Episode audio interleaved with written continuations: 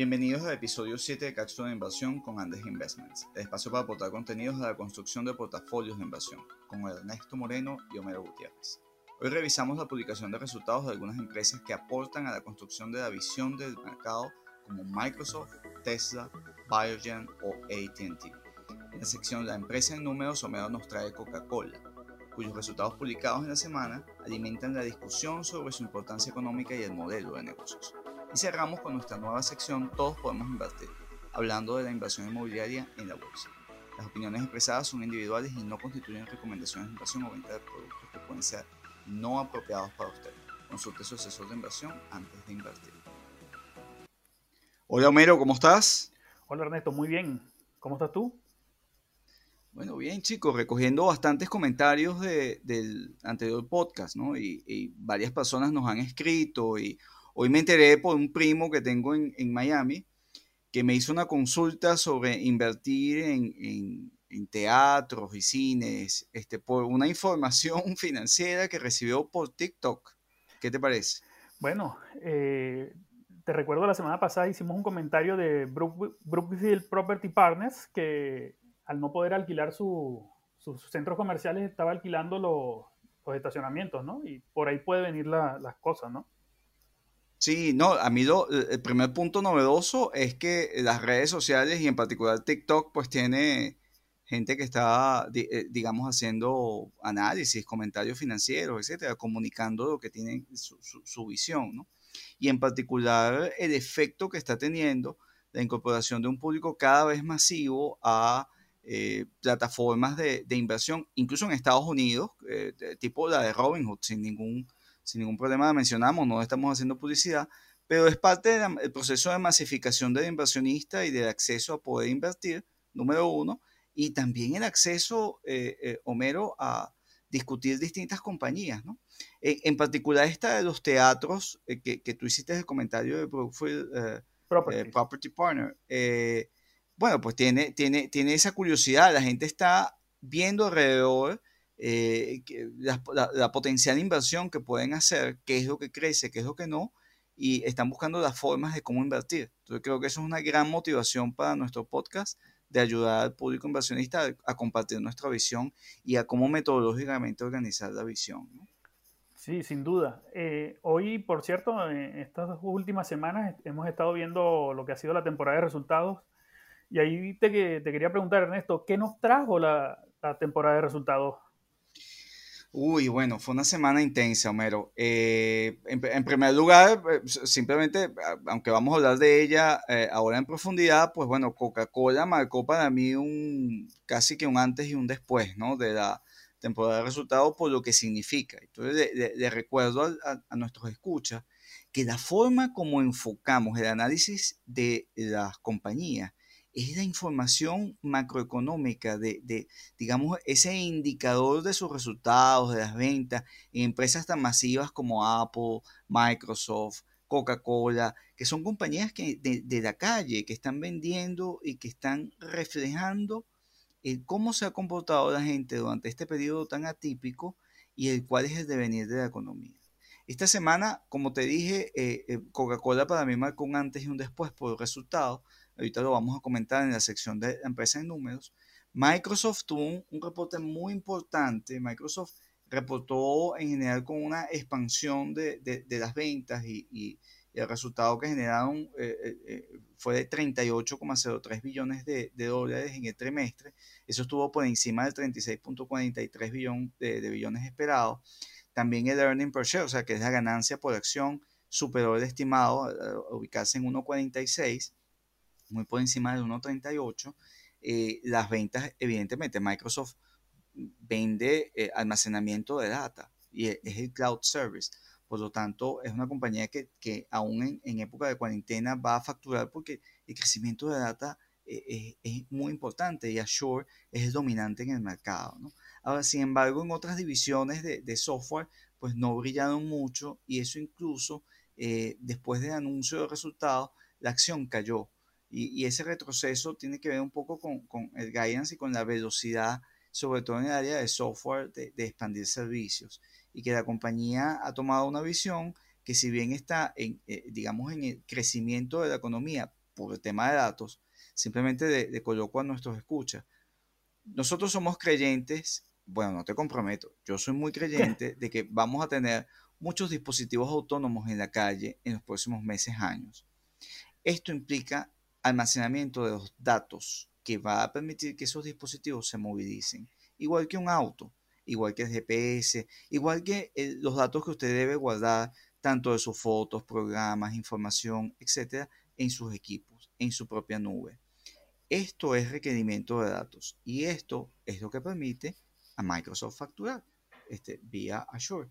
Sin embargo, la dinámica de los, otros, de los otros negocios está un poco lenta.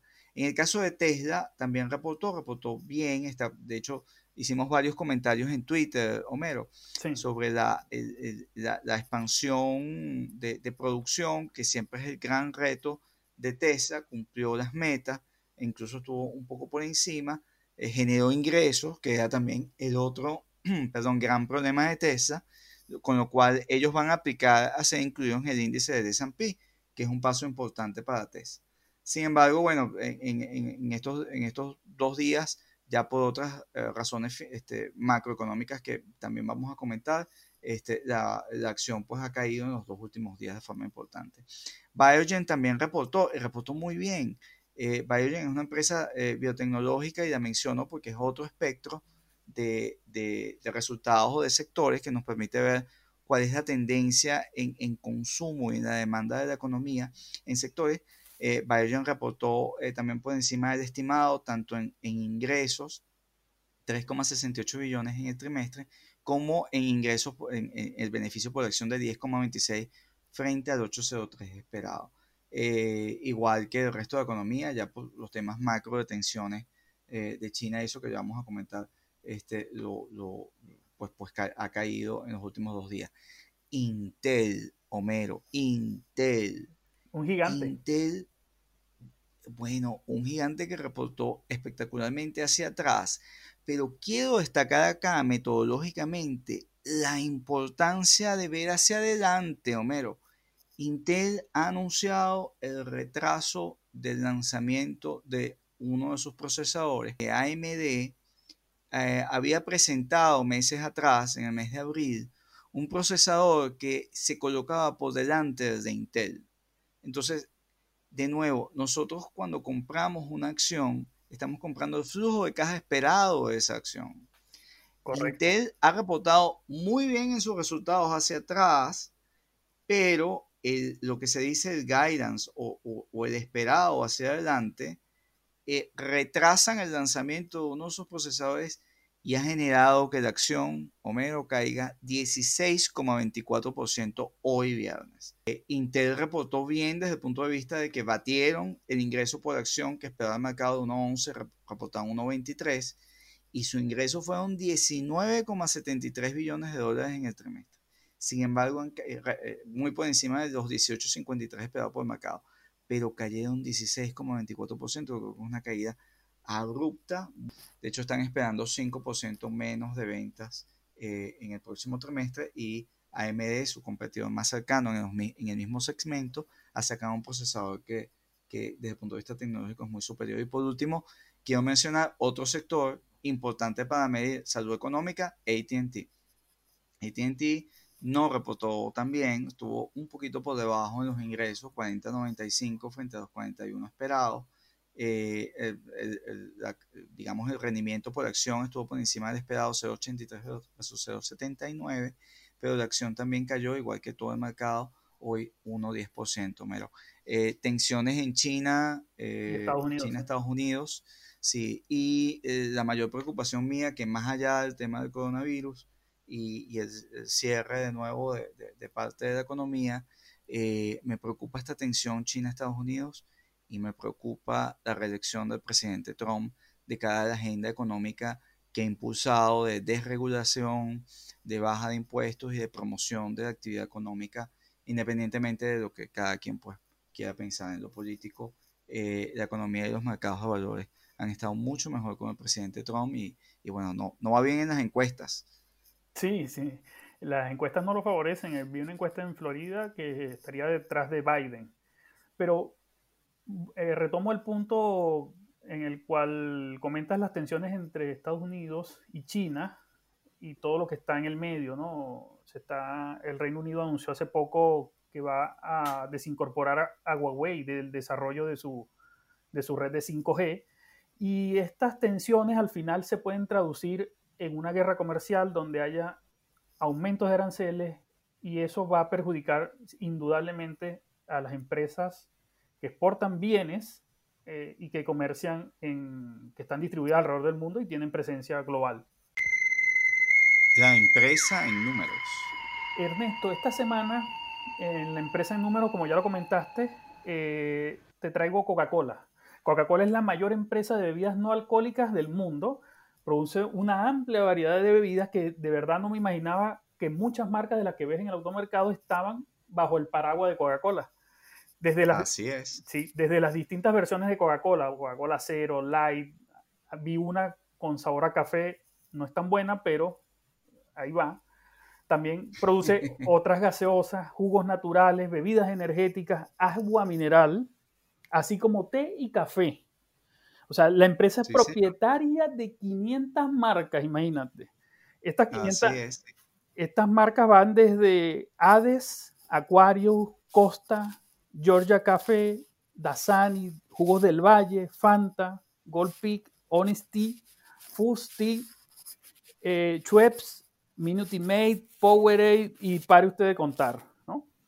Y esta amplia gama de productos tiene eh, eh, en paralelo que la empresa tiene una amplia gama de competidores, ¿no? O sea, arrancando desde PepsiCo, que es el, el, rival clásico que todo, el primero que uno le viene a la mente, el primer competidor, pero también compite con Nestlé, con Danone, con Kraft Heinz, con Dr. Pepper, Unilever, también compite con los productores locales de bebidas de cada uno de los países donde, donde tiene operaciones Coca-Cola. E incluso está compitiendo con Starbucks a través de la marca Costa Café, que es una red de cafeterías muy similar a, Starbucks que, tienen el, que, está en el Reino Unido. Así es, bueno, yo, soy cliente fiel de Costa, el, el, el mejor cortado. sí, bueno, y hablando un poco de, qué hace Coca-Cola, porque ciertamente cuando vemos esto, Coca-Cola es una empresa de bebidas no alcohólicas, pero la operación de la empresa se concentra en, uno, vender concentrados de, sus bebidas a las embotelladoras independientes, ¿no? Porque Coca-Cola produce el concentrado y lo, lo envía a, a, embotelladoras independientes. Ese es el modelo. Otro punto importante de Coca-Cola, otra que forma parte importante de la operación, es el, eh, diseñar el marketing que va dirigido a los consumidores finales. Y la tercera actividad más importante de, la operación de, Coca-Cola es la investigación y desarrollo, así como la innovación de nuevos productos.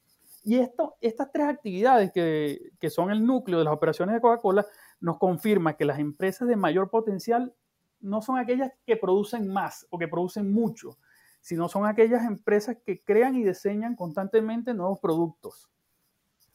Fíjense, eh, Coca-Cola, los productos de Coca-Cola eh, se producen en eh, a través de 220 embotelladores independientes. Y esto significa que los productos de Coca-Cola se producen alrededor en 900 plantas alrededor del mundo. ¿Cuáles son las amenazas que está enfrentando Coca-Cola? Porque también, aparte de su innovación y todo esto, está enfrentando ciertas amenazas. Primero, los consumidores están buscando de alguna manera reducir su consumo de azúcar por los temas de diabetes y obesidad que hay en, muchos países. Ya la empresa ha logrado reducir, sin, eh, cambiando un poco la fórmula y sin perder sabor, ha reducido el 4% del azúcar añadida en sus productos, ¿no? en, en, algunas líneas de sus productos. Y por otro lado, otra amenaza que tiene Coca-Cola en su modelo de negocio es la contaminación que está generando el plástico de los envases al, 2019, Coca-Cola logró que el 60% de sus envases eh, fueran reciclaje y apunta a que el 100% de, sus empaques al 2030 van a ser reciclaje. Hablando un poco ya de los segmentos y operaciones de, Coca-Cola, Coca-Cola reporta por segmentos, al igual que Nike, si recuerdan en un podcast anterior. Eh, Europa, Medio Oriente y África representa el 17% de las ventas, Latinoamérica representa el 11%, Norteamérica el 31% y Asia-Pacífico el 13%. También ellos tienen que esto es una operación que ellos tienen de inversión directa en el embotellado que representa el 20% de las ventas, donde Coca-Cola solo opera eh, el, digamos, eh, la embotelladora directamente en algunos mercados clave o mercados que tienen problemas, que requieren inversiones y que requieren la, capacidad y la experiencia de la compañía para garantizar el éxito de la operación. Una vez que la empresa logra estos objetivos en estos mercados, cede la operación a un embotellador independiente para luego venderle los concentrados y, y, las bebidas bases para que estos embotelladores fabriquen la bebida final, ¿no? Hay otro tema muy importante, ¿por qué Coca-Cola hace esto, no? Porque si bien la venta de productos finales, las bebidas que, nosotros encontramos en el automercado, genera altos ingresos, pero los márgenes son muy bajos. Coca-Cola genera un margen mucho mayor vendiéndole los concentrados y las bebidas bases a esta red de embotelladores independientes que tiene alrededor del mundo. Para que tengamos una idea de dónde Coca-Cola está manejando directamente la operación, vemos los países. India, Omán, Vietnam, Camboya, Filipinas, Malasia y Singapur. Estos son eh, mercados que Coca-Cola está desarrollando, bien sea, en algunos casos pueden ser que los embotelladores locales no tengan la capacidad, mientras que en otros casos puede ser que es un mercado clave que ellos quieren desarrollar y fortalecer la marca. Pasando un poco ya a los números de, Coca-Cola, los resultados del segundo trimestre, como ya tú anticipabas un poco, eh, no fueron tan buenos. ¿no? Por, mm, pero dos dígitos, dos de... Ajá. Sí. El descenso de los volúmenes fue un, del 16% eh, con respecto al mismo periodo del año anterior, eh, pero la empresa en su, en, su, en su publicación de resultados comenta que lo peor de la crisis ya pasó, ¿no? O sea, que ya pasó el, el, el, piso de la crisis fue en el segundo trimestre y esperaría un aumento, una recuperación de las ventas de aquí hacia adelante esta caída de los volúmenes se transformó en una caída de 28% en las ventas, que las ubicó en 7 mil millones de dólares. esto da un resultado neto eh, de 1.800 millones de dólares, que equivale a 41 centavos de dólar por acción de resultado por acción. ¿no? ¿Qué está enfrentando? Eh, la pandemia que, le trajo a, a Coca-Cola, que enfrentó que los canales de estas máquinas que, están, que usted encuentra en los locales de comida rápida, e, ese, ese tipo de canal cayó muchísimo por el cierre de los restaurantes. Eso, esa caída fue parcialmente compensada por los canales de automercado que permiten a las personas comprar el producto y llevarlo a, la casa. Pese a todo, la compañía mantuvo su política de dividendos y decretó un dividendo de 0,41 centavos de dólar por acción, manteniendo el dividendo anual alrededor del 1,64 dólar por acción, ¿no? Eh, aquí hay un aspecto a, considerar que la empresa, eh, el dividendo que viene pagando es, de la misma magnitud del, del, earning per share de este trimestre. ¿no? Esto estaría planteando ciertas dudas sobre la capacidad de Coca-Cola de seguir incrementando el dividendo por acción en el futuro. Y aquí hay que recordar que la empresa viene aumentando su dividendo anual desde, en, eh, desde los últimos 58 años. Pero llegó el coronavirus. Bueno, yo, yo no soy realmente consumidor de Coca-Cola, más allá de Costa y de, de vez en cuando tomarme un cortado. ¿Y el agua mineral? Eh, poco, poco, poco, poco. Eh, además que soy acérrimo enemigo del plástico, ¿no? Y, pero, pero a ver, o sea, yo creo que lo que nos deja el resultado de Coca-Cola a mí me preocupa bastante. Y fíjate que más bien Coca-Cola subió después del resultado. Nos están anunciando una caída de 25% de ingreso operativo, 26% de ingreso orgánico, que es el generado por los propios canales de la compañía. Eh, eh, y, pero no solo eso, nos están anunciando que van a hacer recorte de marcas sí. que no tienen guidance hacia adelante, o sea, están no están proyectando sus resultados adelante porque tienen poca visibilidad. Modelos de negocio y estrategia.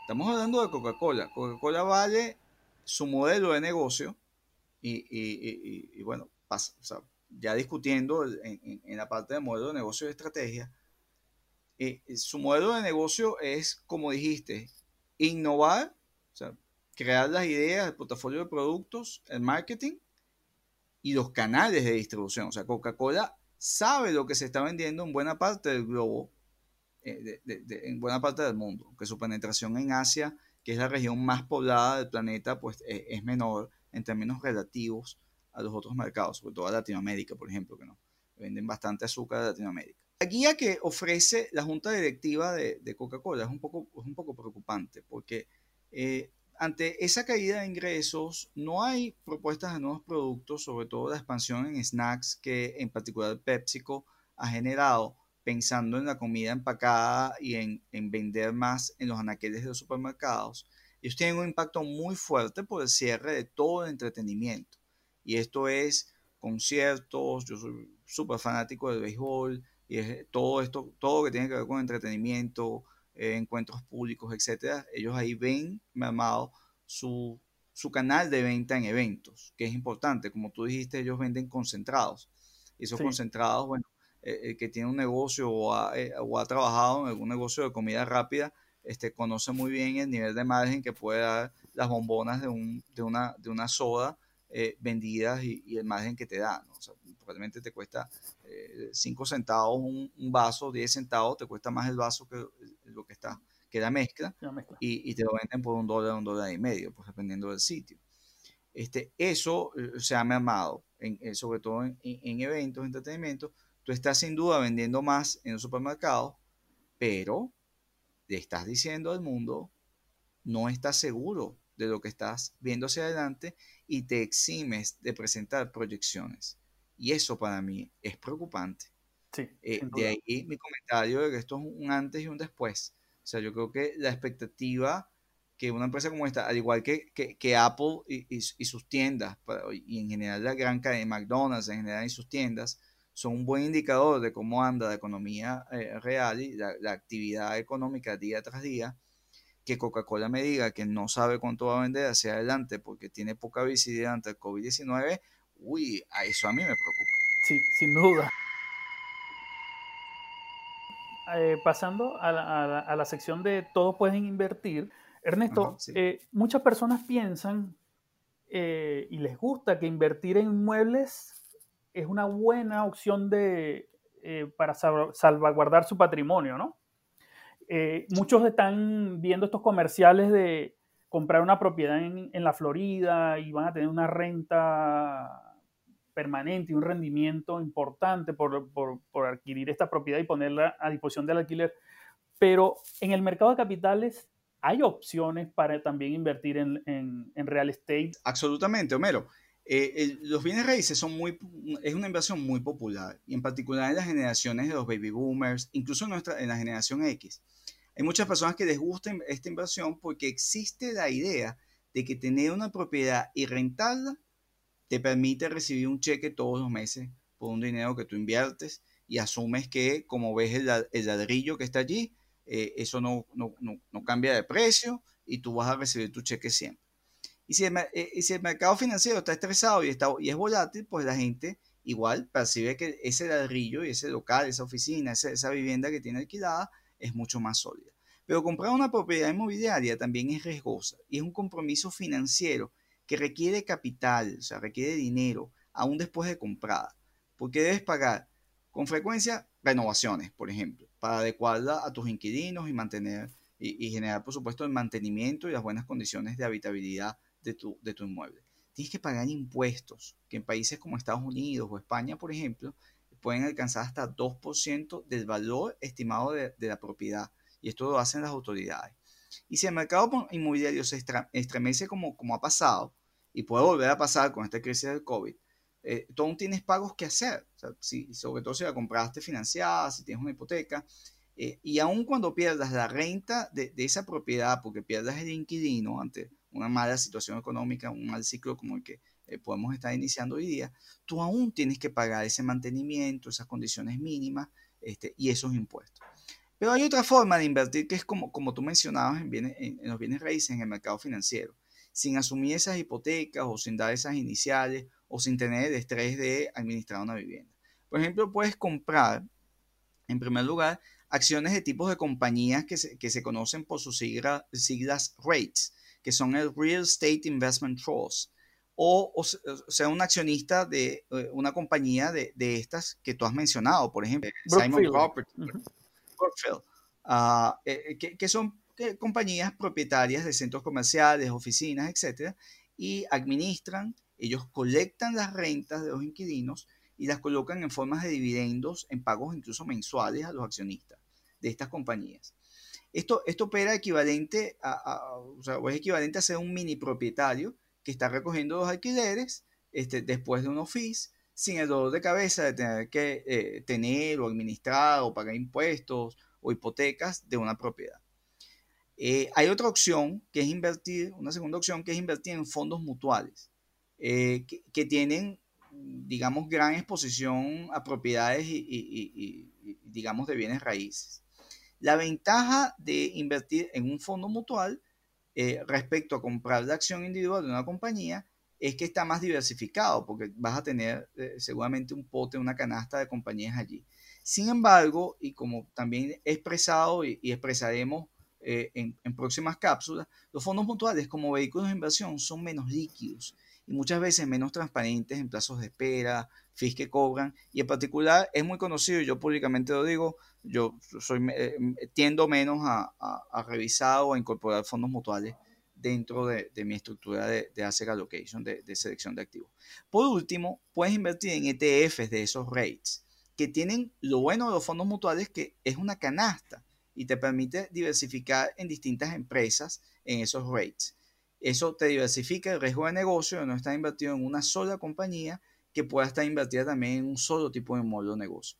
En caso de que, eh, eh, pero, pero, tiene la ventaja del ETF eh, que te garantiza vender cuando tú quieres y tener tu dinero al momento, cosa que no necesariamente lo hacer el fondo mutual, depende de sus condiciones y mucho menos lo va a hacer que tú inviertas directamente en una propiedad, sin la preocupación de tener ese, tanto el mantenimiento, la administración, los impuestos y sobre todo que quieras venderla, venderla y no haya quien la compre y, me, y, quieras venderla a un precio que no es el precio que, que, que, refleja el mercado.